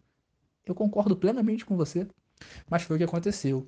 E esse processo ignorou plenamente, com muita força, todas as diferenças étnicas e culturais dos povos africanos, o que faz com que até hoje tenham muitos conflitos dentro de, dentro de países, porque grupos étnicos rivais ficaram submetidos ao mesmo território. Sabe o genocídio em Ruanda? Tá vendo só? Os Tutsis e os Hutus eram grupos rivais que tiveram essa rivalidade acentuada ainda mais após a dominação belga. Quando os belgas foram dominar o território que atualmente pertence a Ruanda, eles apoiaram um desses grupos. Esse grupo foi apoiado por ter um fenótipo mais parecido com o europeu, narizes menos largos, por exemplo. Olha que doideira! você vai observar esse grupo sendo beneficiado. O outro grupo, dominado e massacrado historicamente, após o fim da dominação belga, não deixou de ser, digamos, mais prejudicado, mais periferizado. E então você vai observar esse processo de uma reação violenta que vai culminar na morte de mais de um milhão de pessoas. É o genocídio em Ruanda, uma das consequências do imperialismo europeu, o neocolonialismo na época, desse segundo do século XIX. É algo sinistro, algo muito forte, algo muito doloroso da gente pensar em que a história da humanidade até hoje é moldada em muitos conflitos a partir de erros cometidos nessa época. Mas pior do que pensar nisso é perceber que esses erros não são considerados erros por muitos. E eu acho isso muito triste, a gente tem que rever muito bem essas questões históricas aí. É necessário a gente dar uma olhada com cuidado, com cautela e com carinho para esses momentos do passado. Bem, o fato é que após essa questão do imperialismo e todos os seus processos, a gente vai observar alguém que chegou um pouco depois nesse bolo, nessa festa. Afinal, se a África era um bolo que estava sendo dividido entre os países europeus, a Alemanha e a Itália são aqueles amigos que não deviam nem ter sido convidados, só foram porque moram perto e que queriam um bolo, mas aí você já escondeu o resto do bolo porque você não queria dar para eles. E simplesmente eles não conseguiram nenhum brigadeiro sequer. E eles ficaram muito bolados. Eles ficaram realmente chateadíssimos. E claro que esse imperialismo, esse nacionalismo e todas essas disputas imperialistas vão culminar na Primeira Guerra Mundial. Sim, a Primeira Guerra Mundial foi uma das, tem como uma das suas causas esse imperialismo. Olha que coisa. E dentro dos processos, a gente já está cansado de saber que teve toda aquela treta. Alemanha, Império Austro-Húngaro, Império Turco-Otomano, com apoio, é claro, da Itália, vieram a lutar contra a Inglaterra, França, Estados Unidos. E, bem, a Itália virou a casaca, os alemães perderam, assinaram o Tratado de Versalhes e saíram humilhados e em crise dessa guerra. Mas o mais importante não é a gente pensar na Alemanha, e sim nos Estados Unidos. Os Estados Unidos saíram da Primeira Guerra como a maior economia do mundo, a economia mais sinistra, dominante e potente. Eles eram a maior potência do mundo naquela época. E a gente vai observar o quê? Uma euforia econômica são os chamados Roaring Twenties, ou Loucos Anos 20, na tradução de português. Foi uma loucura de verdade. O consumismo estava uma doideira. Era o American Way of Life, o jeito de viver americano. Interprete como você quiser. O fato é que esse American Way of Life estava relacionado a um consumo exagerado, uma produção muito intensa e um forte é, caráter especulativo do mercado. As, o, os Estados Unidos estavam dominando a produção no mundo. 42% da produção global era feita por eles e 40% da produção, da compra de matéria-prima também. Então você vai observar um país que está dominando o mercado mundial inteiro ele emprestava dinheiro para a Europa que estava quebrada, e não só para a Europa, para vários países que estavam quebrados graças a essa situação. E isso nos anos 20 já, logo após o fim da, segunda da Primeira Guerra Mundial. Então você vai observar o quê? Uma especulação financeira, cada vez mais pessoas investindo na bolsa, dentro dessa euforia, e aí vai vir a recuperação de estados nacionais europeus. Economias europeias que vão se refortalecer, e a partir desse momento, bum, os Estados Unidos já não eram mais o único grande produtor. Então vai haver a superprodução, essa produção que vai ficar em excesso, em excedente, não vai ser vendida, as pessoas vão perceber que está tendo problema, vão começar a querer vender as ações e essas vendas vão ser em massa. E aí, de repente, crack, a quebra da Bolsa de Nova York se deu no dia 24 de outubro de 1929, na que ficou conhecida como Quinta-feira Negra. Mas, pra, antes de avançar um pouco nisso, vamos pensar na questão do mercado financeiro em relação à questão das ações.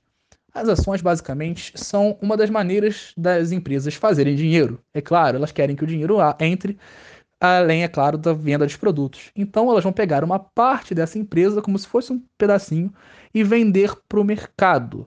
Vão voltar à venda, perdão, no mercado de ações. Quem compra não precisa se preocupar em relação a a administrar essa empresa. E sim vai apenas esperar que essa, essa, empresa se expanda e consiga vender cada vez mais.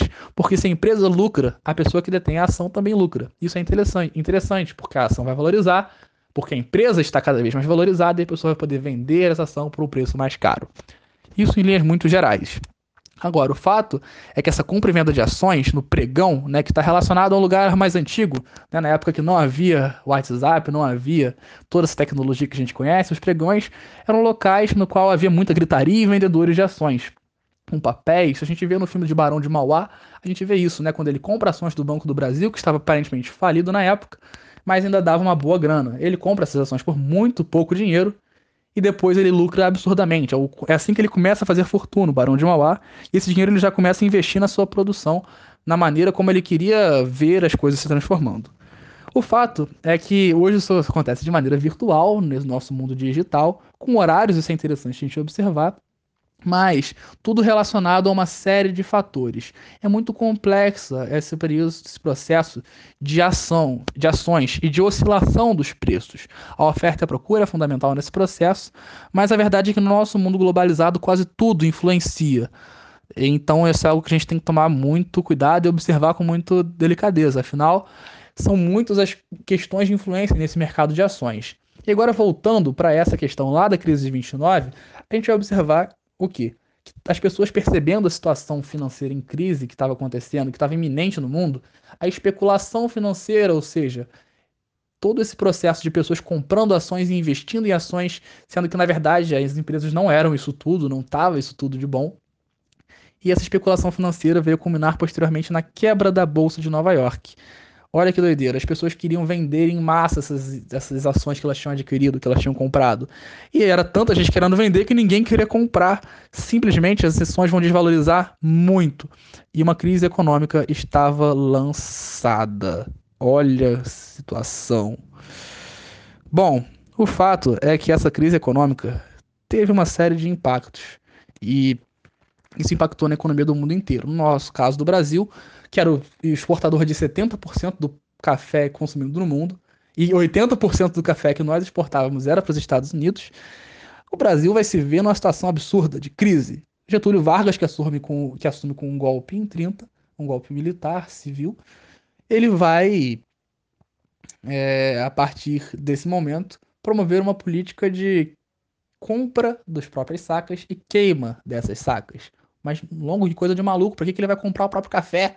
Porque se há menos café no mercado, o preço é maior. É a lei da oferta e procura. Olha só.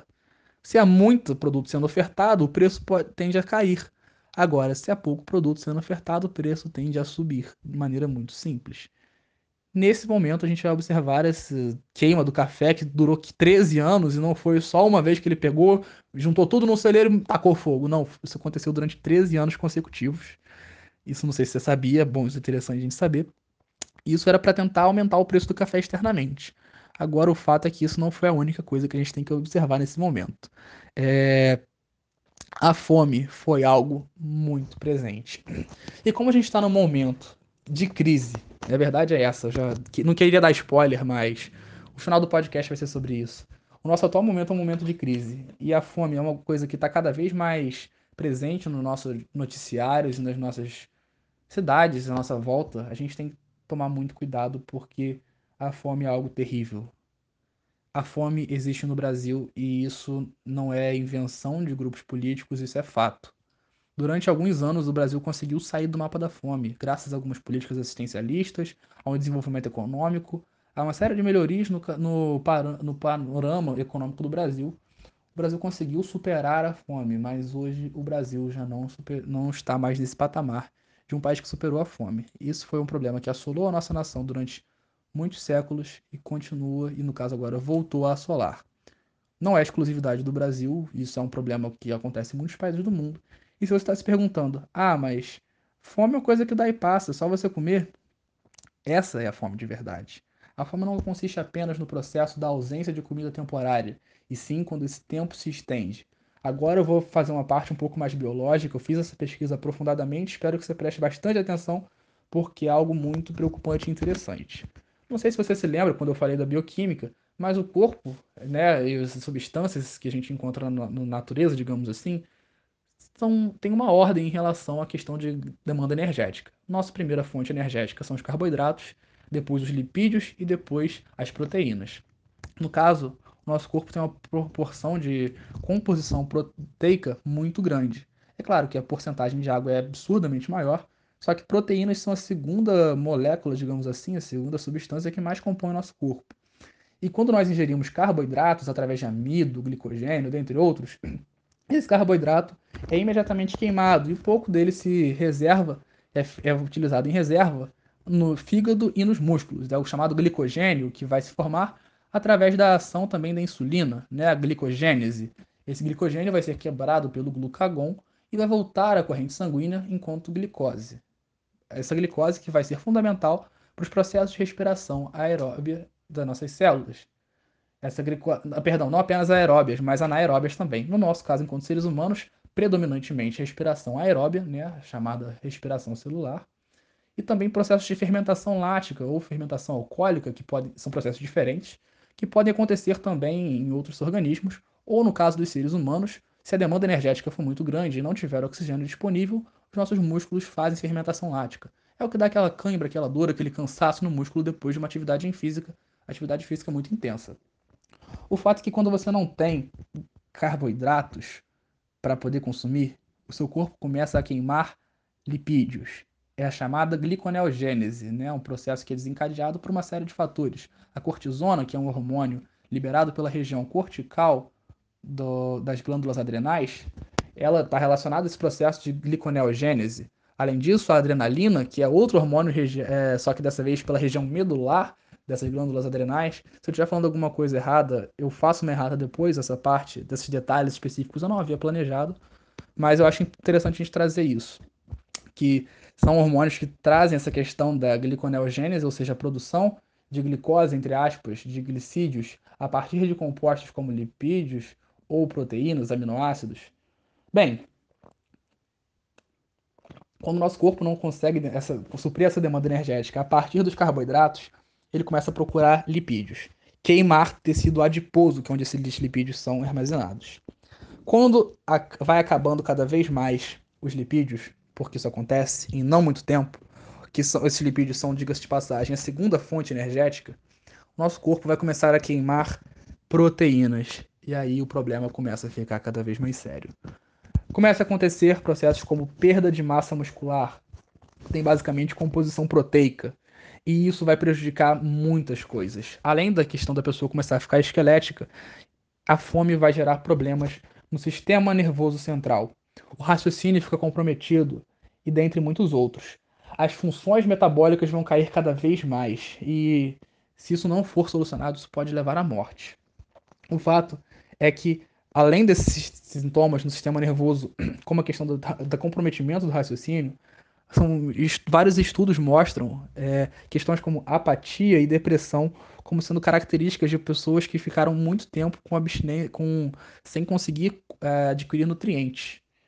E a anemia é algo muito é, presente nesse processo. Perda de neurônios, perda do funcionamento de órgãos e a queda da imunidade. E, esse é um dado que eu queria trazer aqui agora, porque às vezes a gente está pensando, ah, longo, mas assim, essa questão da fome aí, tem todos esses problemas, ok, entendo. Mas se a gente conseguir ver de pessoa comer uma vez aí por dia, ela já não vai morrer, então tá tudo certo. Não, não tá tudo certo. Olha a quantidade de prejuízos que a fome gera no organismo humano. E além disso, na dignidade humana, a pessoa, isso está na Declaração Universal de Direitos Humanos, na nossa Constituição de todos os países, de maneira geral. O ser humano tem direito à vida, à liberdade, à dignidade. E quando a gente priva o ser humano disso, a gente está privando ele de um direito fundamental, direito constitucional e direito humano. Então a gente tem que tomar cuidado em relação a isso.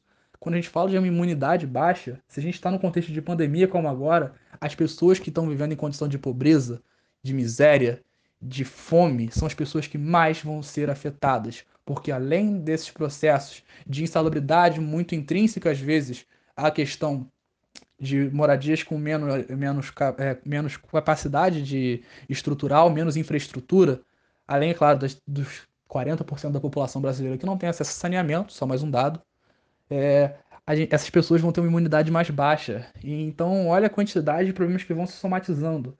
Então, é um problema muito sério essa questão da fome. Não podemos minimizar isso nunca. E essa é uma das análises que eu queria trazer ainda. Além da fome, voltando agora para a crise de 29, saindo da parte mais biológica, voltando para uma análise um pouco mais histórica, além da fome, o desemprego em massa, falências foram características da como consequências da crise de 29.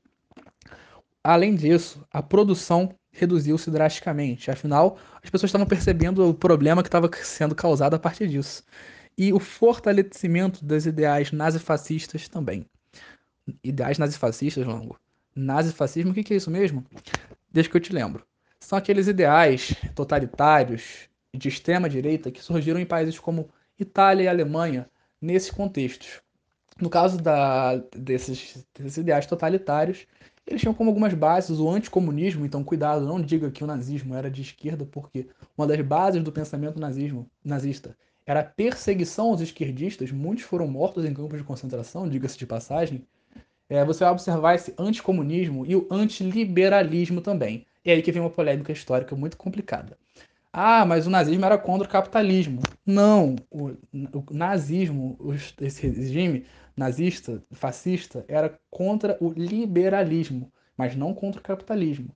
Eles eram regimes totalitários em que o Estado devia ser forte e o Estado devia controlar as coisas. Tá aí a confusão. Mas não eram anticapitalistas, isso de maneira alguma.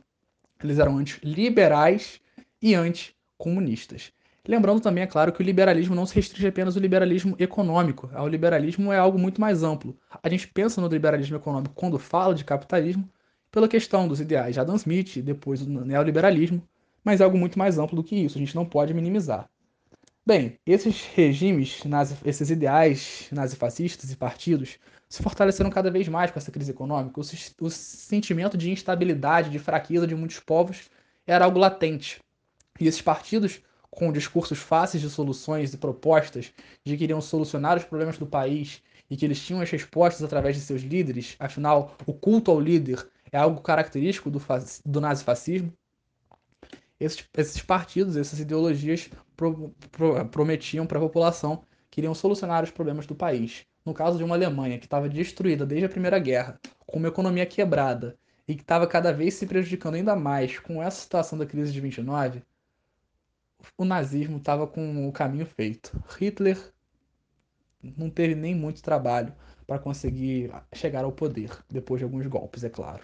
Mas é bom lembrar que ele foi democraticamente eleito para ser um ministro. Ele deu o golpe para ser o primeiro ministro e chanceler, mas antes disso ele já tinha sido eleito. Então, algumas curiosidades históricas que a gente às vezes passa batido. O povo apoiou ele em muitos momentos. E esse culto ao líder, esse corporativismo, essa crença de que a sociedade toda é um corpo e alguma doença é algo, é algo que vai prejudicar, é algo muito interessante para a gente observar, justamente contrapor o pensamento de Durkheim, que eu acho o pensamento de Durkheim algo muito interessante a gente observar nesse período, nesses processos de que a gente até na pré-redação eu, eu gosto de citar essa questão de Durkheim, porque quando ele diz e ele reflete sobre a sociedade como sendo um organismo, se as partes do organismo não funcionarem corretamente, a gente vai ter algum problema nesse organismo como um todo. E algo do corporativismo, né, defendido pelos regimes totalitários do nazifascismo, tem muita relação com isso. Né, essas preocupações, esse, nesse nacionalismo exacerbado, todos esses processos estão muito relacionados. Eu vou citar Durkheim daqui a pouco de novo, não se esqueça. Mas, em meio a toda essa treta que estava se dando, veio a culminar posteriormente a famosíssima Segunda Guerra Mundial, como resultado da, das propostas expansionistas né, do espaço vital defendido pelos alemães, e que tinha outros nomes pelos japoneses e pelos italianos, mas que tinha uma proposta muito parecida de expansionismo. Esse espaço vital defendido pelos alemães foi ser buscado a partir da dominação de, primeiramente, outras nações de população maioria germânica, como é o caso da Áustria e da Polônia, no caso quando a Alemanha invadiu a Polônia que começou a guerra, né? A gente sabe disso. Mas esse projeto expansionista não se, não se, se, iria se ater a esse território. Eles queriam, na verdade, era quase que dominar o mundo e subjugar as, os povos que eles consideravam inferiores. A xenofobia e o preconceito são algo muito presentes, principalmente no nazismo. No caso, isso a gente já está abandonando uma característica comum a ambos.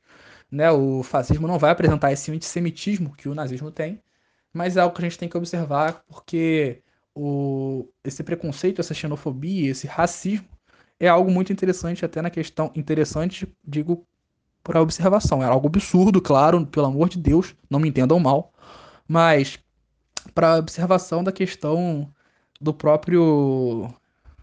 Ai meu Deus. Dos, da própria ciência, é, perdão, a palavra tinha me fugido, da própria ciência que se desenvolveu naquele período. Afinal, muitos testes e muitos procedimentos foram desenvolvidos a partir da exploração desses ideais racistas e desses ideais de diminuição de outros povos em favor de uma raça ideal. No caso dos nazistas, dos germânicos, a raça ariana que eles defendiam, que é algo muito né, sem condições. Até se a gente for parar para estudar um pouquinho de genética, isso é absurdo, afinal, quanto maior a variabilidade genética, melhores as possibilidades de adaptação de um indivíduo. Isso já falando de evolução, olha que legal.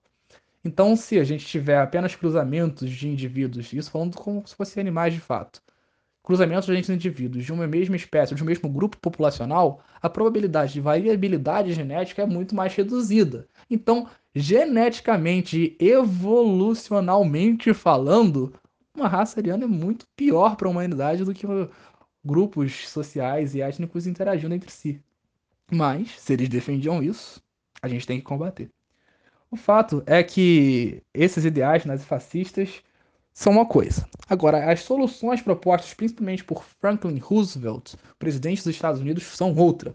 Ele propôs coisas como o caso do New Deal, que foi a política econômica que ele adotou para tentar combater essa questão da, da crise econômica que estava instaurada, com mais obras públicas, mais benefícios sociais e intervenção estatal na economia, algo abominado até então pelo liberalismo.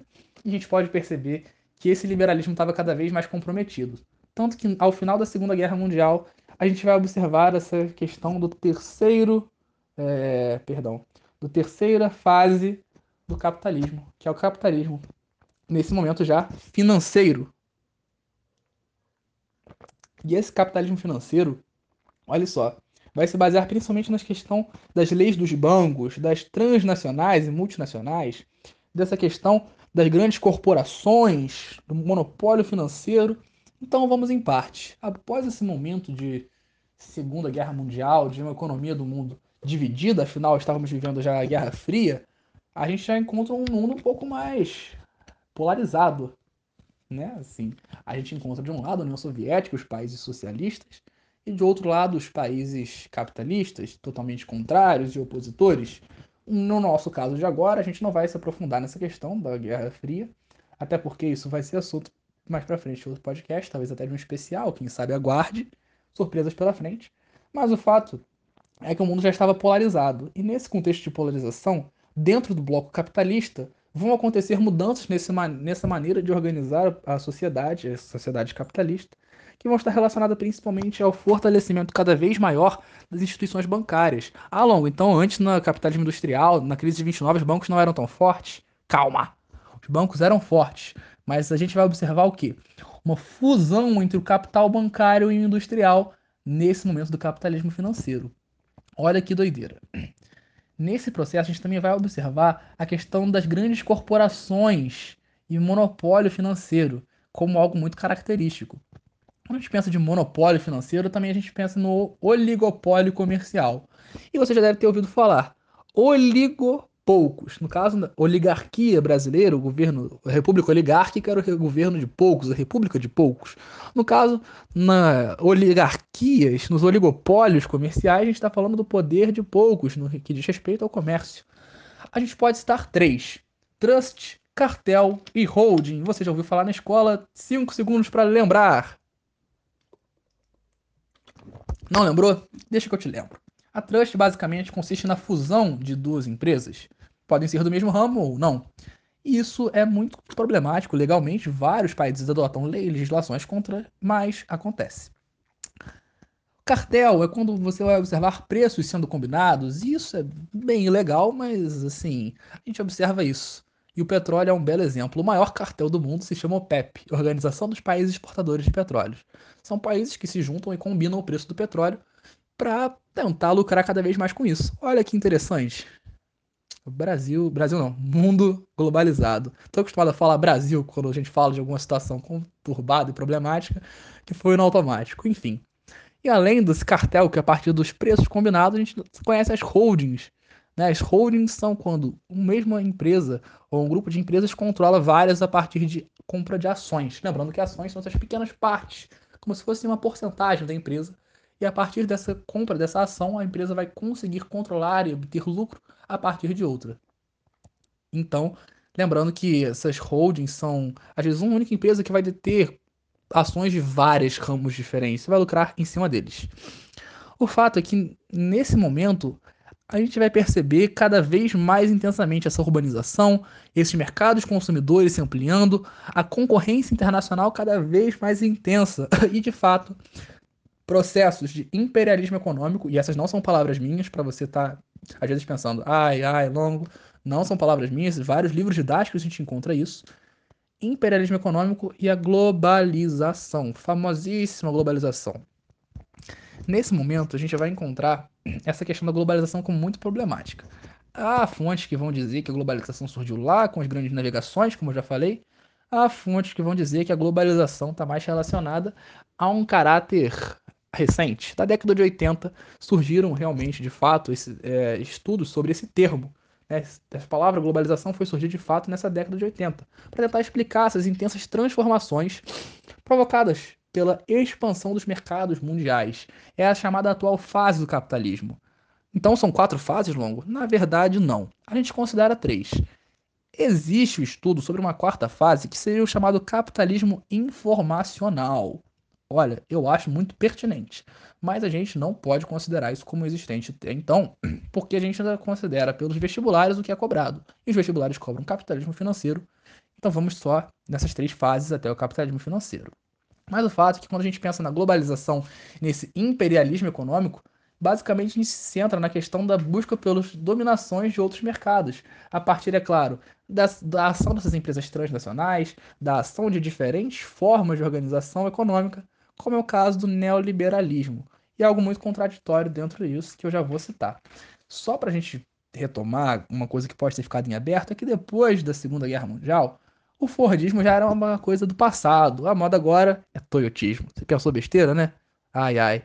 O toyotismo vai ser uma forma de organização da produção que vai ter uma projeção internacional a partir dessa segunda, após essa Segunda Guerra Mundial, a partir da descentralização da produção, formação de pequenos estoques para evitar essa treta de superprodução de novo, afinal, já, teve, já tivemos isso no século XIX, tivemos isso em 1929, 2029, não, pelo amor de Deus. Então, a gente vai observar essa formação de pequenos estoques, a produção no chamado just in time, apenas no tempo certo. Ou seja, uma simetria maior, uma sintonia, perdão, maior entre a fábrica e o consumo. A produção se dá conforme o consumo um trabalho muito mais diversificado, descentralizado, a produção muito mais espalhada pelo mundo, esse mundo cada vez mais globalizado.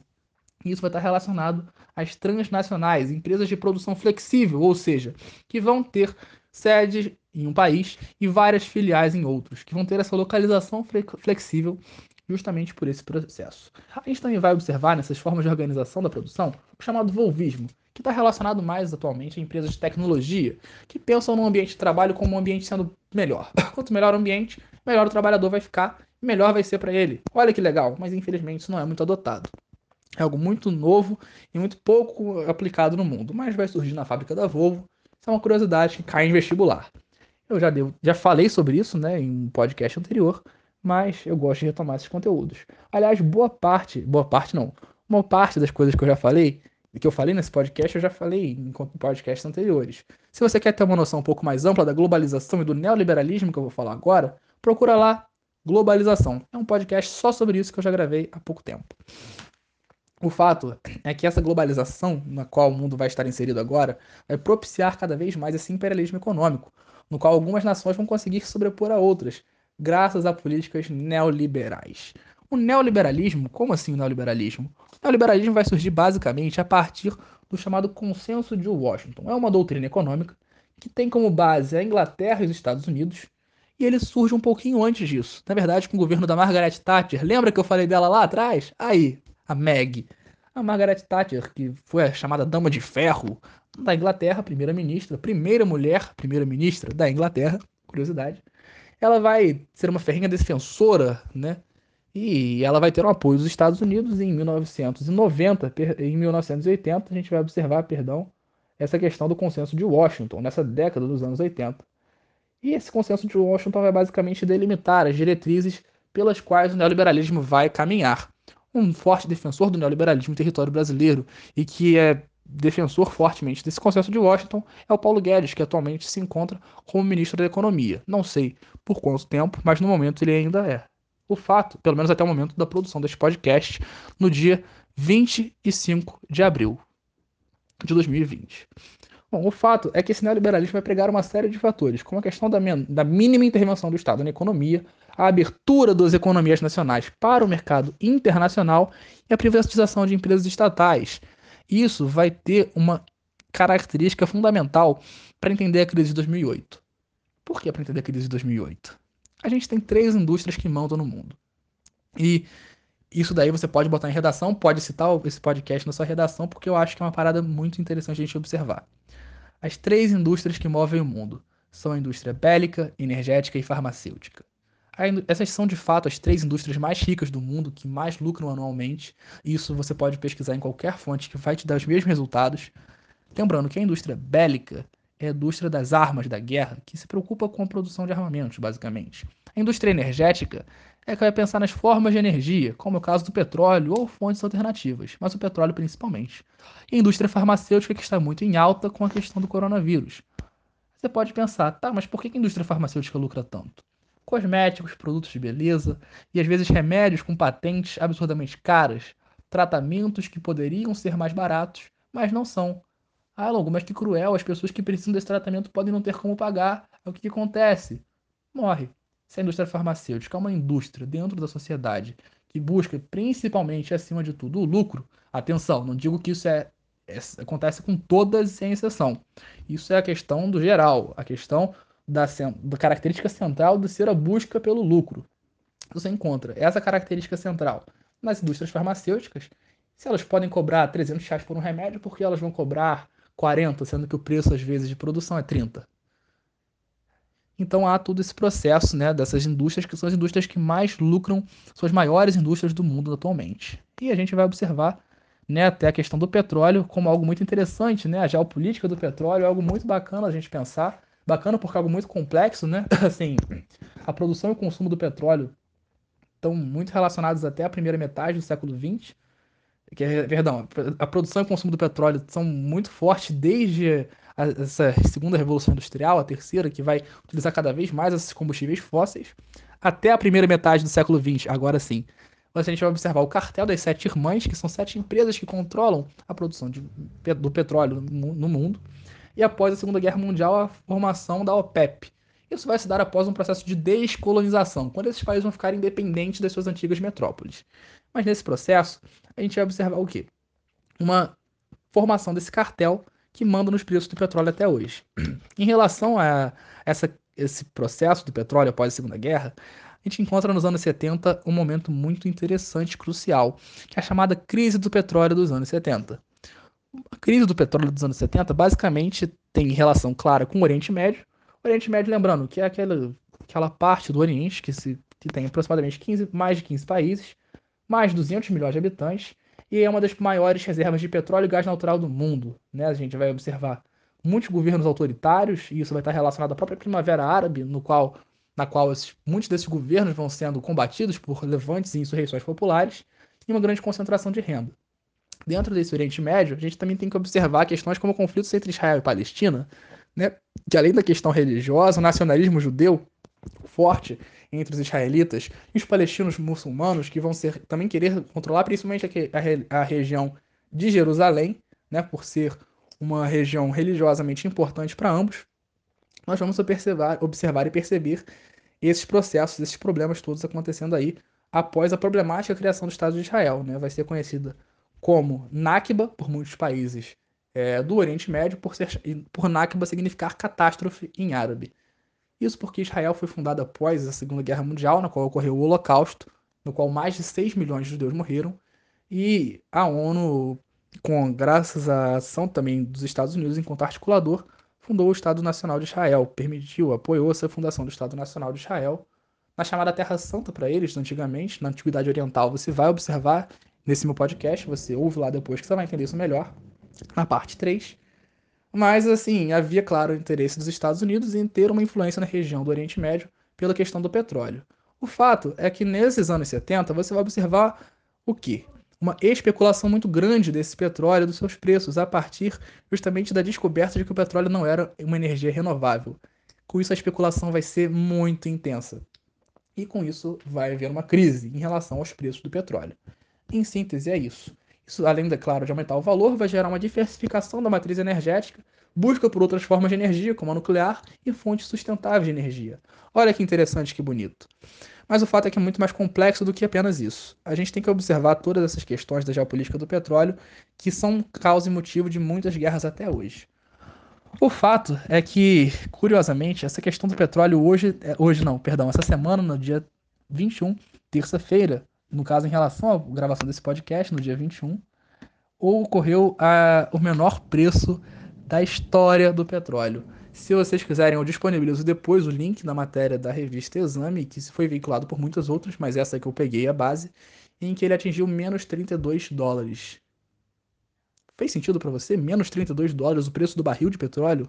Não, não fez. Ele alcançou essa marca e ele fechou com a menor cotação na história do século 21.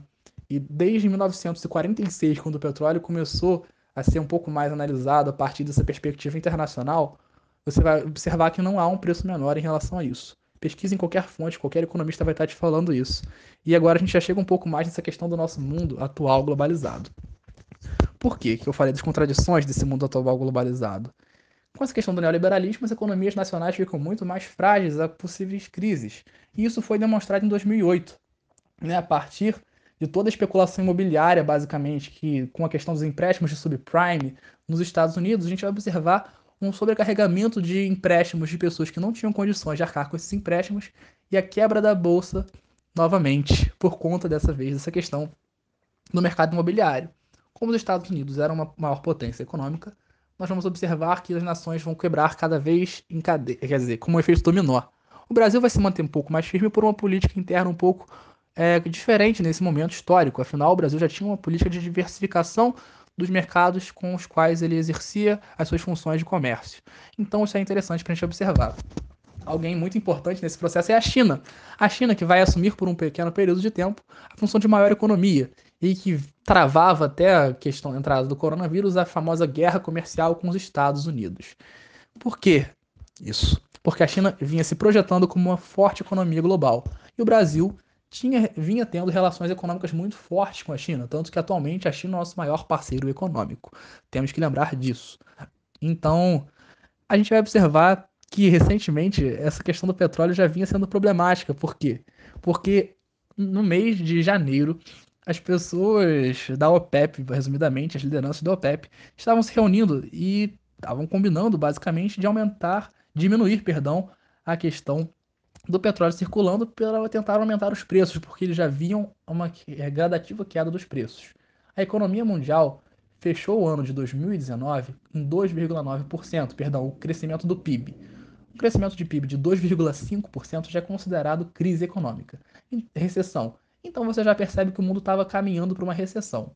O coronavírus acelerou esse processo, afinal, ele paralisou indústrias ao redor do mundo e paralisou a economia de muitos países longo, então a solução é voltar? Não, a solução é apoiar as pessoas e as indústrias e os governos e principalmente as populações mais vulneráveis nesse processo. Expor as pessoas a uma volta da suposta normalidade nesse momento seria jogá-las ao abismo. A gente não sabe ainda uh, o que poderia acontecer. A única previsão que nós temos é dos cientistas, é da ciência, que afirma que o isolamento social horizontal diminui a propagação do vírus. E isso, por uma questão, questão matemática, a gente consegue comprovar. Se você quiser depois, pesquisa um pouco sobre desvio padrão. Entendendo o desvio padrão, você vai entender muito melhor essa questão do achatamento da curva de propagação. Quanto menor a curva de propagação, menos pessoas vão estar doentes ao mesmo tempo. E essa doença cada vez menor de pessoas é, doentes ao mesmo tempo vai permitir que os sistemas de saúde não entrem em colapso, ou se entrar em colapso, não vai ser algo tão gritante que vai gerar a morte de tantas pessoas como pode. Agora, se a gente simplesmente ignorar o isolamento horizontal e quiser voltar com as atividades comuns, o sistema de saúde vai se sobrecarregar cada vez mais, não vai haver leitos e nem suprimentos para as pessoas que vão estar contraindo a doença, e muitos que poderiam não morrer vão acabar morrendo. Então, a verdade é que se você tem curiosidade sobre o coronavírus, ouça o meu especial Coronavírus, uma análise bioquímica e geopolítica, já está disponível nas mesmas plataformas, porque vai te ajudar a entender um pouco isso. Mas quando a gente pensa na crise de 2008 como algo contraditório, é que muitos países começaram a adotar mais medidas protecionistas, mesmo com uma política neoliberal. Então, a partir desse momento de 2008, várias economias quebraram e muitos países até hoje não se recuperaram. Portugal, Espanha e a Grécia são três exemplos de países que se deram muito mal na crise de 2008 e até hoje enfrentam claros problemas sociais por conta disso, como a questão do desemprego, a crise dos refugiados, tantos problemas humanitários que o mundo tem enfrentado recentemente, só contribuem para a gente observar a situação global de instabilidade.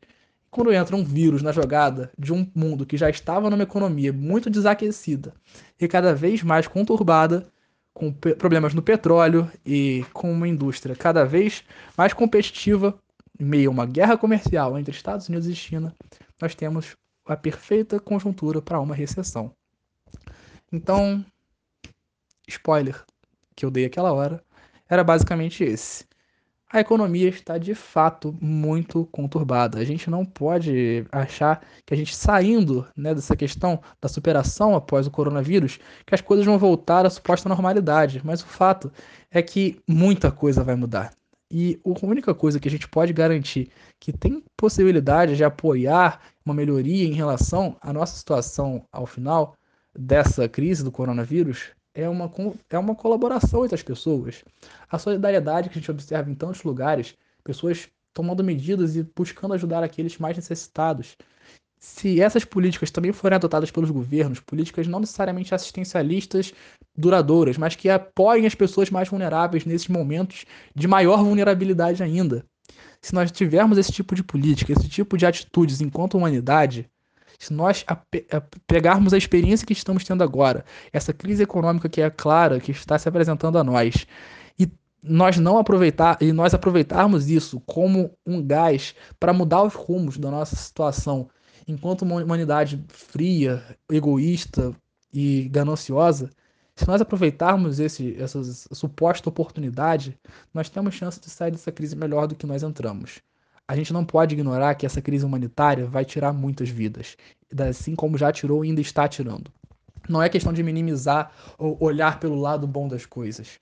O que eu estou tentando trazer aqui é uma análise um pouco mais antropológica, eu diria eu, em relação ao que nós podemos fazer agora. Enquanto indivíduos, não podemos fazer muita coisa, mas podemos sim tratar melhor as pessoas à nossa volta, ser mais solidários, cobrar das autoridades do nosso país, da nossa cidade, do nosso estado, medidas realmente protetivas aos mais vulneráveis, assim como algumas já vêm sendo tomadas, muitas não são. Cobrar melhorias em relação aos profissionais da saúde, médicos enfermeiros e tantos outros profissionais que estão super vulneráveis nesse processo. Quantos profissionais da saúde não estão morrendo por causa do coronavírus? Além desses, entregadores, pessoas que ainda estão trabalhando, que não têm a possibilidade de se manter em isolamento, pessoas que trabalham em serviços fundamentais. Então estamos vivendo um momento muito delicado em relação não só economicamente, mas socialmente. A humanidade está passando por um processo muito conturbado, muito delicado e muito complexo. O que cabe a nós fazermos nesse momento é buscar o que pode ser o melhor a ser feito. E eu agora, com uma carga de pessoalidade e subjetividade imensa, vou dizer um pouco da minha opinião, para não estender muito mais o podcast que já ficou bem grande. Eu acho que a gente pode, sim, tentar sair dessa crise mais solidário, mais humano, mais fraterno, buscando uma sociedade mais justa, mais igualitária, que dê condições das pessoas terem vida e dignidade, que consiga permitir que essas pessoas tenham seus direitos que já estão assegurados no papel, cumpridos na realidade. Eu espero de verdade que essa crise nos faça acordar, nos permita vislumbrar a realidade do jeito que ela de fato é, problemática e que deve ser mudada. E nós, pessoas, somos os agentes transformadores da sociedade. E é com essa mensagem que eu quero encerrar o podcast. Nós vivemos num sistema capitalista que tem várias fases, que passou por várias crises e que estamos num momento muito conturbado. Mas nós, pessoas, somos os que vivem nesse sistema e que têm a capacidade de mudá-lo, transformá-lo, aperfeiçoá-lo, quem sabe fazer o que for o ideal. O que a gente não pode é ficar parado, o que a gente não pode é aceitar as coisas do jeito que estão. Questione a filosofia, a história e todas as ciências humanas e naturais têm como propósito principal permitir que a humanidade avance enquanto uma enquanto algo melhor. Então, fica aí o meu apelo. Busque conhecimento, não se deixe enganar pelas fake news e sempre procure esse melhor, cobrar das autoridades e melhorar enquanto pessoa, porque eu acredito que essa é a nossa única possibilidade de não ter uma situação tão pior quanto já se apresenta após essa crise, essa pandemia do coronavírus. Então, com essa mensagem de busca de solidariedade e de tentativa de melhoria enquanto humanidade de fato, é que eu encerro esse podcast. Foi um prazer tê-lo até aqui ouvindo comigo. Muito obrigado e até a próxima. Valeu!